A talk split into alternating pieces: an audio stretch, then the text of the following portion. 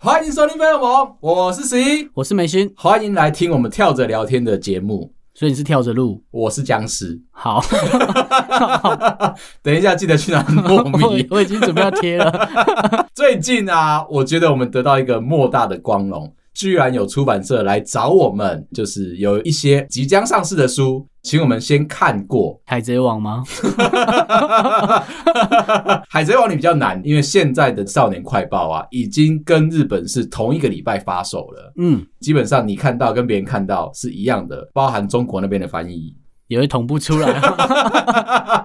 好，那这个出版商呢，想找我们一起合作，他们有即将上市的书，请我们看完之后，看能不能给一些意见，或者是给一些推荐。我们自己觉得莫大的光荣啦，毕对竟啊，就是终于可以在这个行业跟这个类别里面闯出一番天 地。 这么过誉哦？ 现在叫你书虫吗？不行，太多了。哦，这样子其你实自己也知道。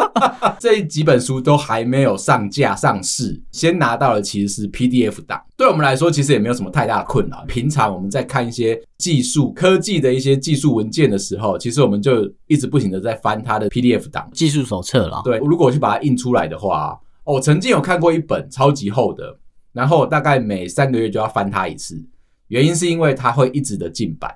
那个东西呢，三千多页，嗯， PDF，然后上面密密麻麻的全部都是字。以前在念书的时候读纸本读习惯了嘛，对，其实我不太会去读电子档，那我就想说把它印出来。刚入行的时候，我在接触的时候，我不知道那个档案有多大，我只知道说那个烂电脑点开它大概等了三分钟，但是我还是非常的坚持，我一定要把它印出来。我才有阅读的感觉嘛。嗯好，就去找了公司的印表机，选了黑白，选了双面列印，在中午的时候，我知道，印到大家都睡醒了。中午十一点半开始印，我想说不要打扰大家，对最慢最慢它应该半个小时就会印完了，印到下午两点还没好。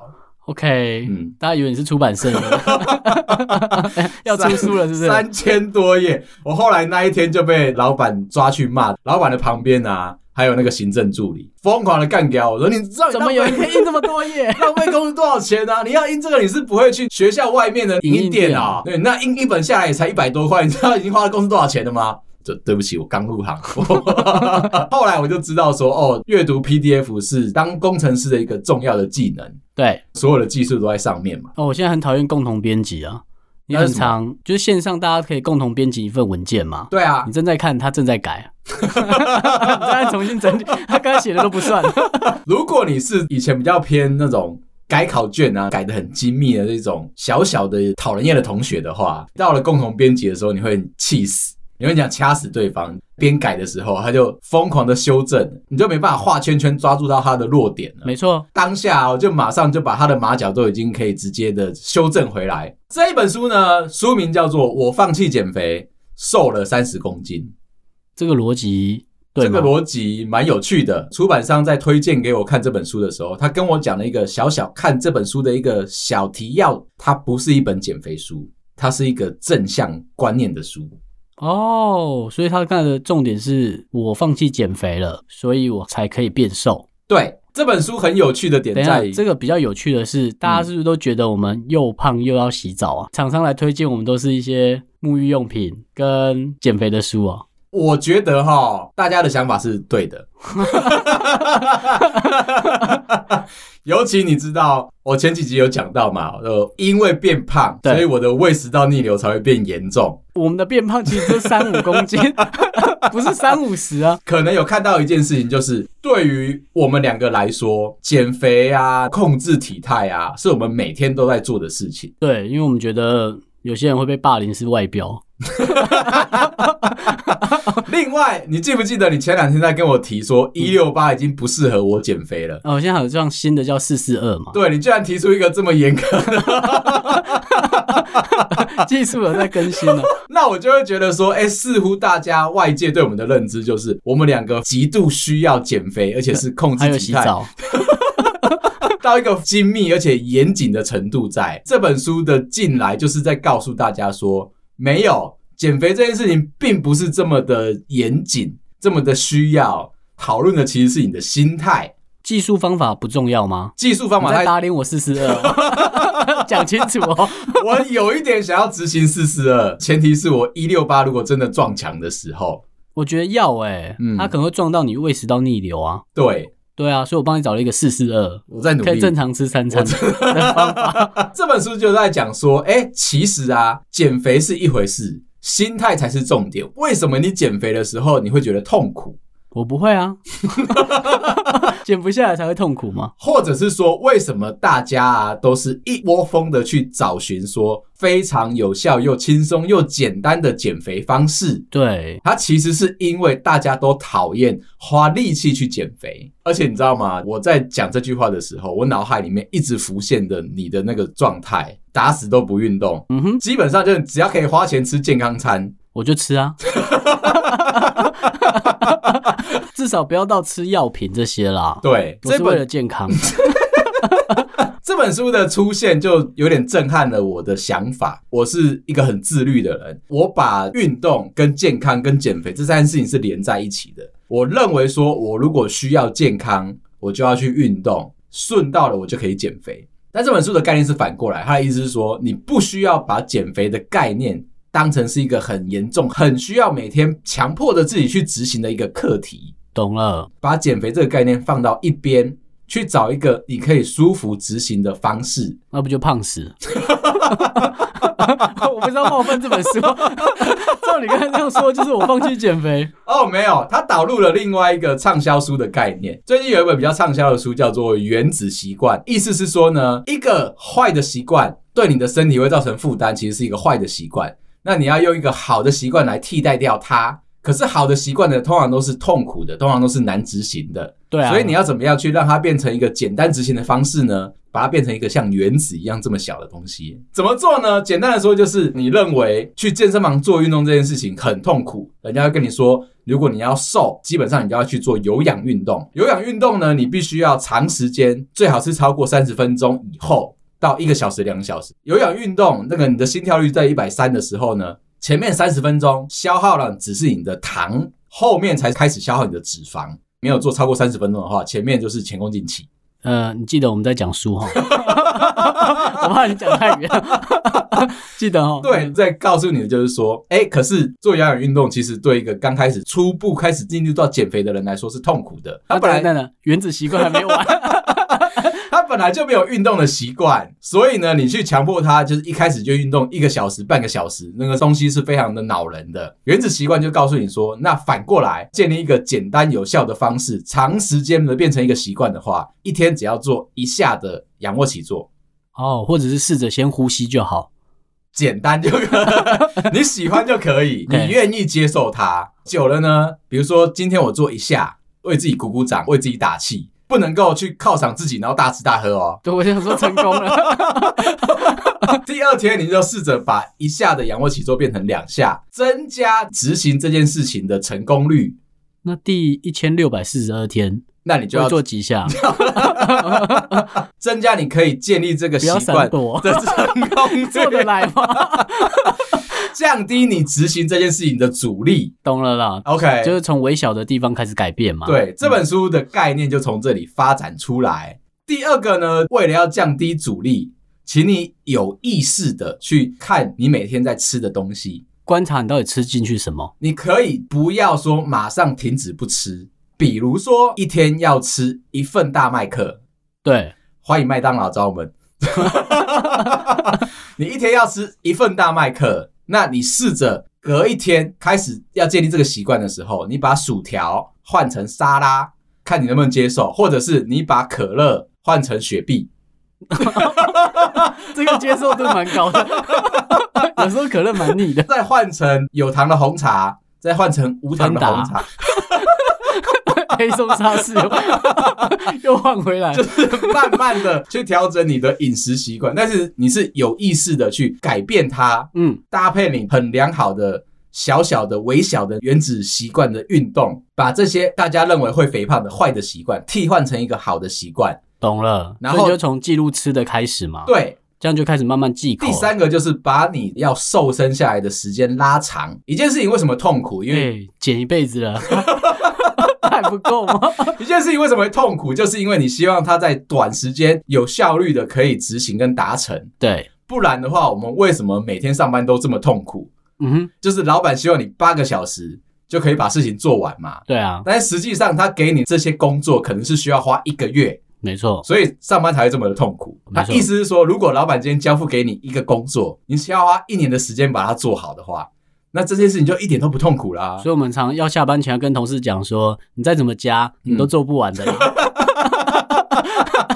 早点回家啊、早点回家嘛，去照顾你的家庭，运动比较重要。嗯对反正永远这些要求都不会停止。好，所以这本书里面也提到第三个重点，就是把你的减肥这件事情拉长到三百天。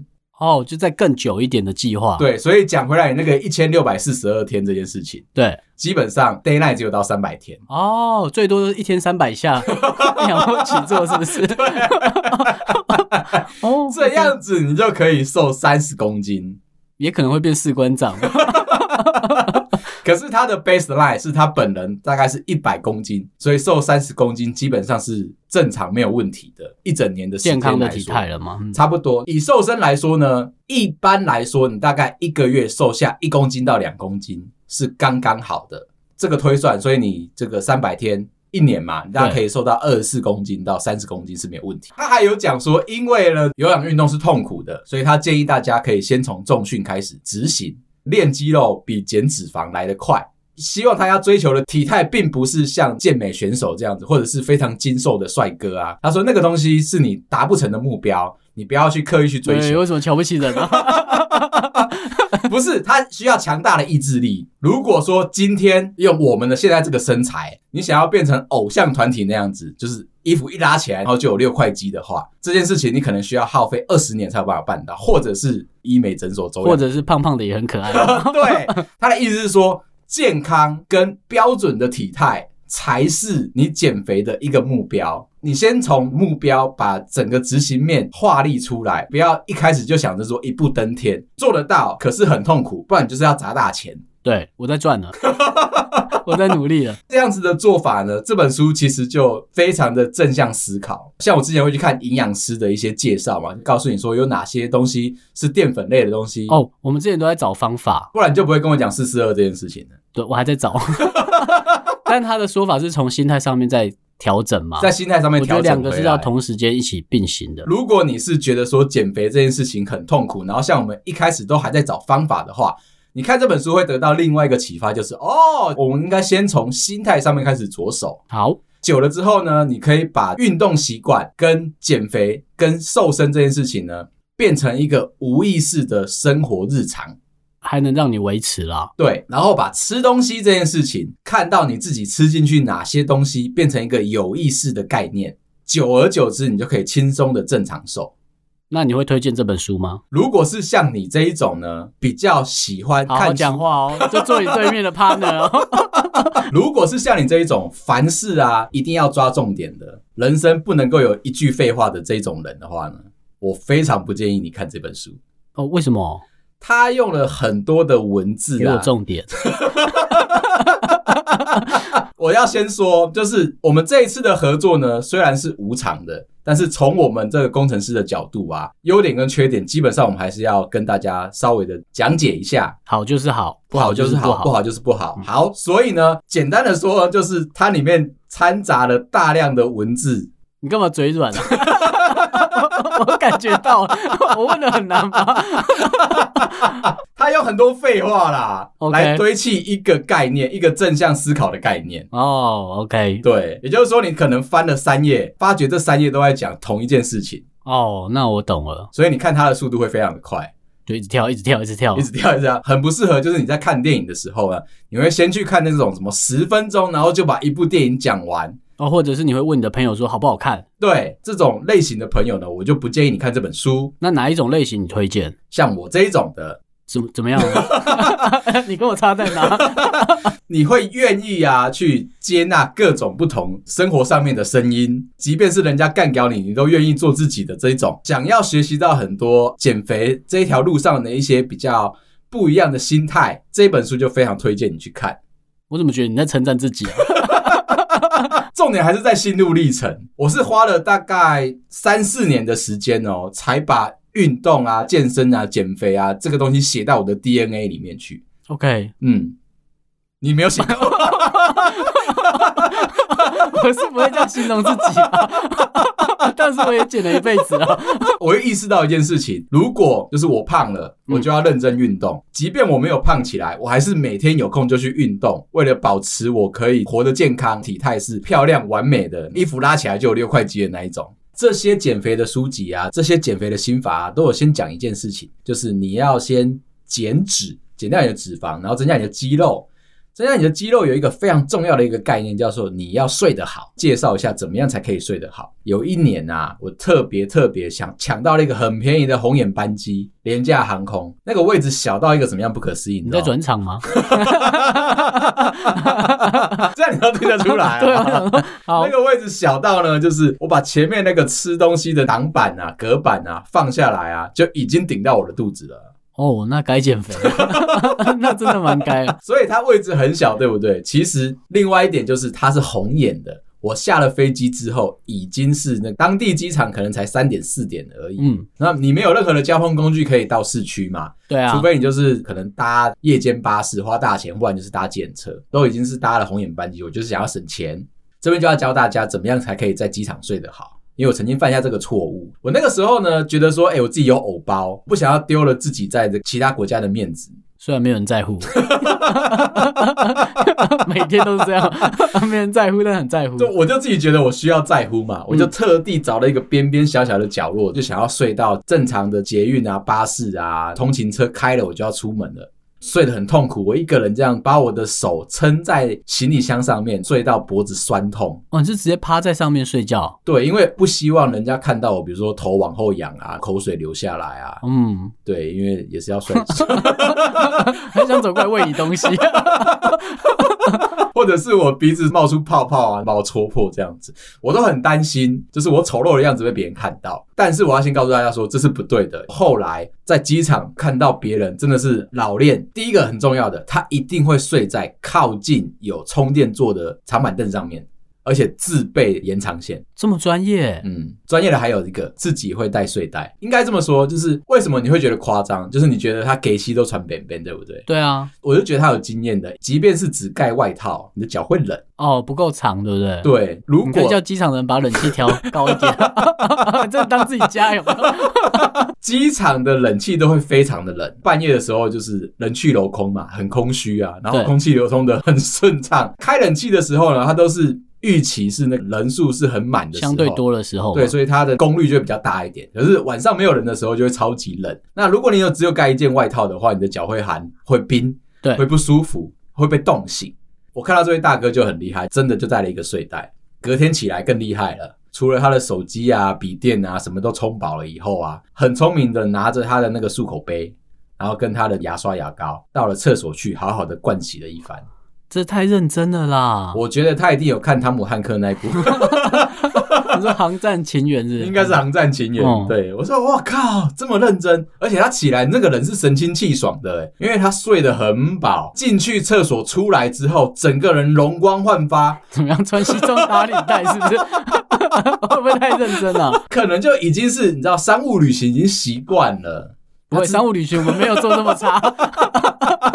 所以我就要告诉大家说，如果你要睡得好，记得就不要像我这样子有偶包。欸、你刚才讲商务旅行啊，我们出差啊，嗯，你知道怎么分老鸟跟菜鸟吗？怎么分？像我刚开始加入工程师这个很北蓝的工作的时 候，很北蓝行业的 时候，啊比如他叫你去机场报道，他就会给你一张通知单嘛，会跟旅行社搭配，他会给你一个要报道的时间，提早两个小时要到机场。嗯，看到老鸟就是他可能会在半个小时内到，包含 check in 的时间哦，就是他根本不会在乎这些。为什么？他就说那个就是给菜鸟或是给旅行团，那他们先去报道用的。啊哈那你最后面如果真来不及，他还会帮你快速通关到后面。哦，所以那些老鸟就是后面就是不急不徐的走进来，而这且么帅啊！最后只留五分钟在候机室那边，然后就上去了。我有一次跟我的朋友约着要去出国嘛，嗯，我不小心太相信了公车的时间，为了要省钱，我就不是搭计程车啊，我就是挑接驳公车。接驳公车很靠腰啊，给不我要走。骂 他。为什么要 骂他？接驳公车走市区，他那啊还一有别的行程吧？对，，那一阵子又好巧不巧，刚好是有选举，地上都在挖路铺路，真的挖路不路就好了。就是有预算要消耗，变成说他预期他要到的那个时间点啊，跟我在 check in 的那个时间点差一咪咪，你知道吗？最后最后，我居然是在柜台要关的前一分钟，我才杀到柜台前 check in 成功。我的同行友人啊，差点觉得说他要一个人就飞去国外了。 所以你是不是整段是很慌张的在跑步？疯狂的在心里面干掉那个公车司机，你是不要看紧的哦。老鸟就告诉我们，因为我们当然有问他嘛，嗯就是哎、你这样快迟到会怎么办？或是嗯柜台关了怎么办？因为对啊他如果收完，大部分人他就会收掉了嘛就。哭了啊，然后他就跟你说，这就是你们担心的点。嗯哼，你有买票，你记得吗？哦他吼，会帮你开的。真的哦，嗯，我好像教大家很暗黑的 方法，后来我越来越晚到哦了。哇哦，所以就是，除非除非飞机，比如说是十点整要开，嗯，那你十点整当然就是之前要出现在你的候机室嘛，在这段过程当中你是不需要跑步的，只要你确定十点前能到就好。你知道我搭那个公车的时候，我一边看着我的表，一边我在查机场地图，最快速的到那边，对因不对？为我要先知道我的这个公车停在哪一个闸门。你就菜嘛。 前辈就说了，不用那么紧张，哦谁要那么早到机场干啊？好帅哦！你一个月飞几次，你知道 吗？那你们就在机场。 OK OK OK OK。还有一次呢，我睡不好的是青春期的时候，陪着我爸妈去朋友家聊天。到了那朋友家的时候，我爸妈很开心的在跟他们的朋友聊天，但是他们忽略了我，因为他觉得说我一个人就可以活得好好的。那个时候已经很晚了，我很想睡觉。在那个当下，其实他们是没有任何的地方可以让我休息的。我自己异想天开，发现到那一个场所里面啊，居然有那种大家在吃饭的时候都会有背着的那种圆板凳，有没有？哦，那个原板凳呢被我发掘到了，我觉得说，哎、可以发挥我刻苦克难的能力，我就试着把四个板凳拿出来叠成一排，躺上去开始准备睡觉。是不是睡到一半会有人抽走一个啊？ 你是去魔术师的家是不是？而且要从头开始抽，是 不是？先从屁股的啦，是不是人啊？这样会不会玩游戏啊？第一个周董娘，他喜欢骂人。你就跟那个玩那个叠叠乐那个 Jungle Jungle 一样啊，Jumbo Jumbo。不是，我在讲的是杨反的，第一个抽头的，然后骂他你会不会玩啊？ 对，就试着用那个四个板凳躺上去，其实不舒服，你知道为什么吗？躺的时候，你的身体全部都有接触到板凳，其实不好睡。你要试试看，用三个板凳，尽可能的，你中间那个一定要让你的腰有支撑哦。如果你睡不好的话，都是因为你腰支撑不好。对，一个放在头，一个放在尾，用三个其实就可以睡得很好。就如果把支点都撑好。对，，那你如果是四个的那你要不要话，试试看独立桶啊？ 因为是板凳，那是什么？我那时候小朋友嘛，就拿了这四个出来睡，你会发觉到一件事情，因为你的身体接触到这些板凳的面积实在太多了，整个人会非常的腰酸背痛。哦，所以魔术师来抽走一个，是不是？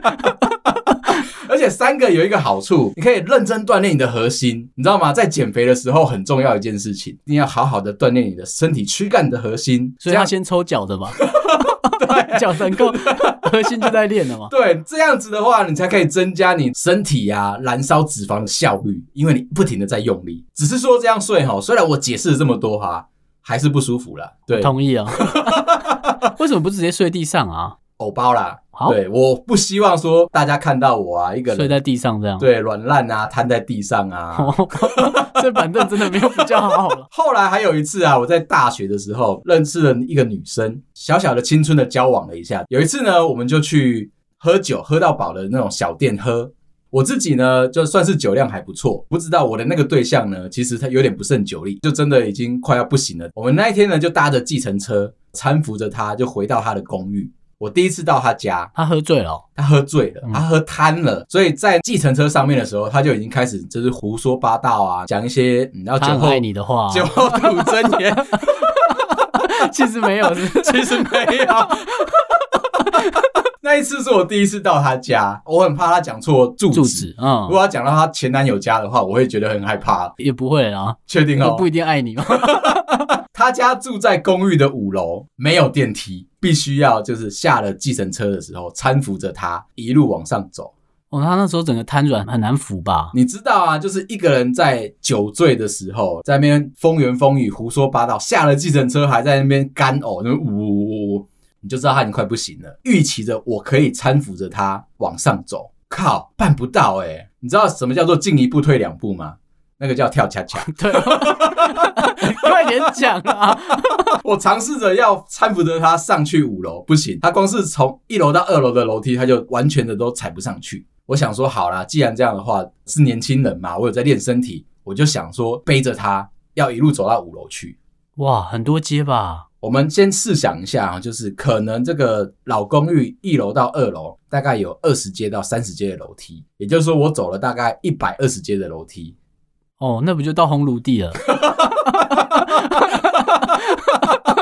我曾经真的有一段时间啊，嗯为了要训练我的脚力啊，我那时候好像有在练跑步还 是马这拉个松， 你也有， 这个你也有，是不是真的从烘炉地的下面，你看嗯你知道烘炉地中间有一个停车场，你是可以从停车场走阶梯上去。那个对算是超捷径，因为是一半。它的最完整是要从最下面庙口开始，就一路这样爬上去。我有一阵子真的在那边做训练。这不是日本漫画吗？ 哦，对对对对对对，我知道，好了，你快点讲完了。我有偶包嘛。好，然后那女生住在烘炉地，然后呢 没有啊，他住在公寓五楼，所以我就真的背着他一步一步的这样踩上去。人在喝醉的时候是会整个人全身瘫软，他是把整个重量都放在你身上。我好不容易真的气喘吁吁，中间还休息了一阵子，终于背他到了房间门口。哇，我脚软了。我脚真的软了，一个浪仓啊，两个人就跌下去，砰就撞到 一起墙跌，倒，对，一起跌倒。好在有他，就是你知道，那缓冲 缓冲一下是。 这到底什么故事啊？当然接下来他就清醒了嘛，所以他就打开他的房门，躺在他他没的有先骂你吗？一般的流程，一个先先骂你，怎么这么没用啊？ 他就躺在他的单人床上面，我就赶快去找了垃圾桶，知道接下来他就会吐。那天晚上我真的完全都没有睡，还找了一个他书桌的一个小板凳，这样拿过来，就这样靠在他的床旁边，这样照顾着他。果不其然，跟我猜的一样，他大概睡下去每半个小时就会起来，疯狂的吐。有时候他吐出红色的，我以为是他，你知道吗？胃出血，结果看一看，哦，就可能是红红酒萝红萝卜是 什么？就是我整晚都在看顾着他啦，所以那个晚上我真的睡得超级不好。跟大家强调一下，如果你跟朋友出去喝酒，要小心搀扶他，不要让他跌倒，很有可能会让对方 脑震荡。隔天起来的时候，我对他很拍谁，我没睡好嘛。他起来的时候，哎、发觉到奇怪，他怎么一个人突然间就出现在家里面了，觉得头有点痛。我就说，哎、你还好吗？他忘记了，对不对？他觉得说，因为是宿醉，所以他除了前额头啊跟太阳穴有点痛，后脑勺也后痛脑，有点痛。我就问他说：“哎、你还好吧？需不需要带你去醒个酒啊，还是看个医生啊？因为感觉好 像 应该应该是要看医生的。 昨天晚上你好像有一点，就是你知道状态有点不太对这样。我其实有点怕他脑震荡。后来他跟我说，嗯，他觉得还好，就只是觉得奇怪。以前他喝醉的时候，要么只有就只有前面额头痛、太阳穴痛，这一次怎么会突然间背也很痛，是不是？后脑勺也很痛这样子？那最后他有没有怎么样啊？后来我还真的有带他去看医生啊，就是看了一下他的头啊有没有脑震荡，一切都没事。对，哦我们都过得很好。好贴心，然后后来就分手了。 也应该啊，爬不到五 楼，很难跟你在一起啊。哎、你要这样想啊，我也很好歹也是有在练身体的人，对，只是当年那个样子，你知道就比较。可爱的样子，最近啊，我真的找到了可以让我睡得好的方法。我前一阵子不是有讲嘛，我女儿在睡觉的时候，我都要先画一个楚河汉界，要睡在床沿啊。最近最近，她真的长得太大只，她的那个大已经大到啊，即便睡在床沿，她可以翻过楚河汉界。你是养到大象是不是？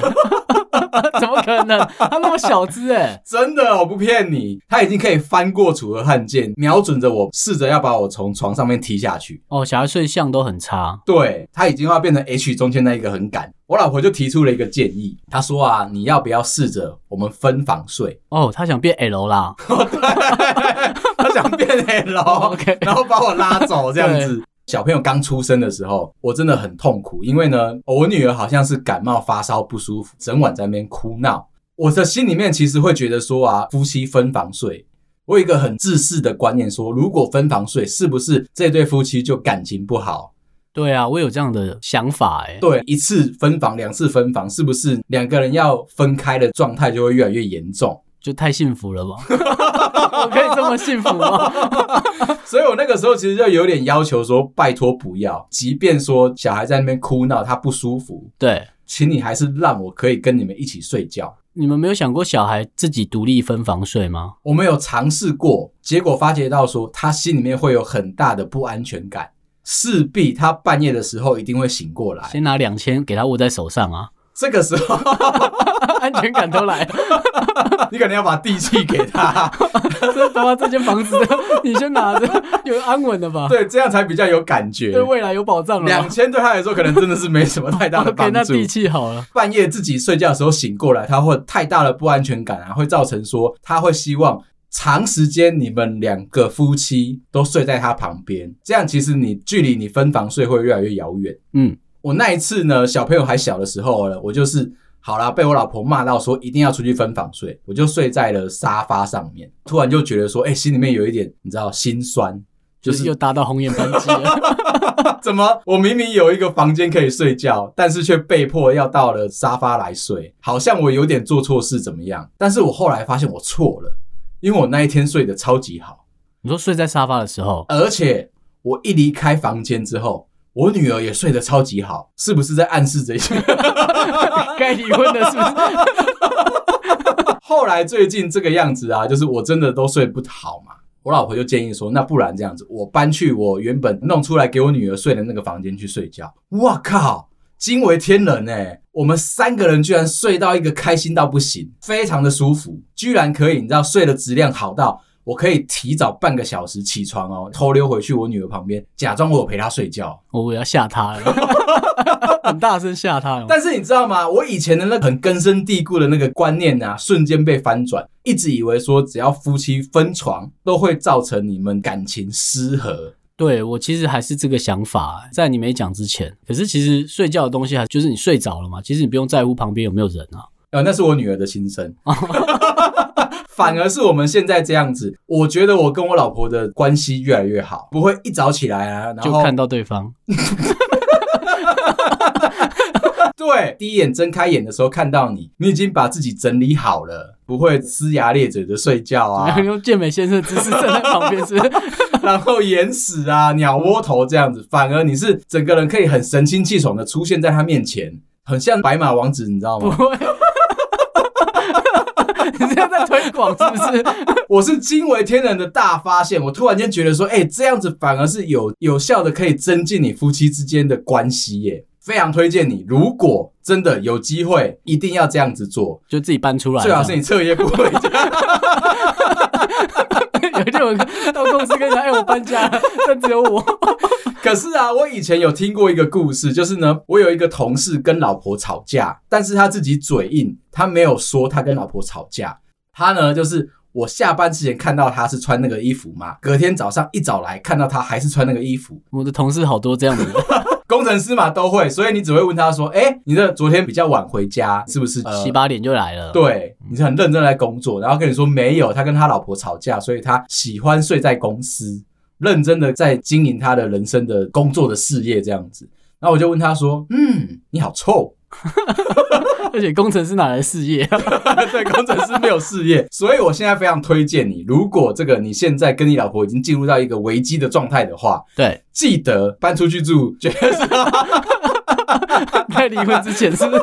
说不定会让你的婚姻有挽救的机会。欸我觉得这个价值观的确是可以了解的，嗯可以讨论的。嗯，对啊，因为这个感觉蛮好玩的。很棒，终于有了自己的空间、自己的时间，再也不会说啊，你好像要屈就啊，好像要配合啊，觉得说心里面委屈啊，没有，哎，那如果小孩跟你睡，老婆自己睡另外一间，可以吗？不要。 哦，所以问题在小孩嘛。好啦，今天聊到这啊！如果你喜欢我们的话，麻烦到 Apple Podcast 跟个 Spotify 还有 Mixer Box、KK Box 上面帮我们五星点赞、留言、分享。有空也可以来 IG 找我们聊天，感谢你，拜拜。拜。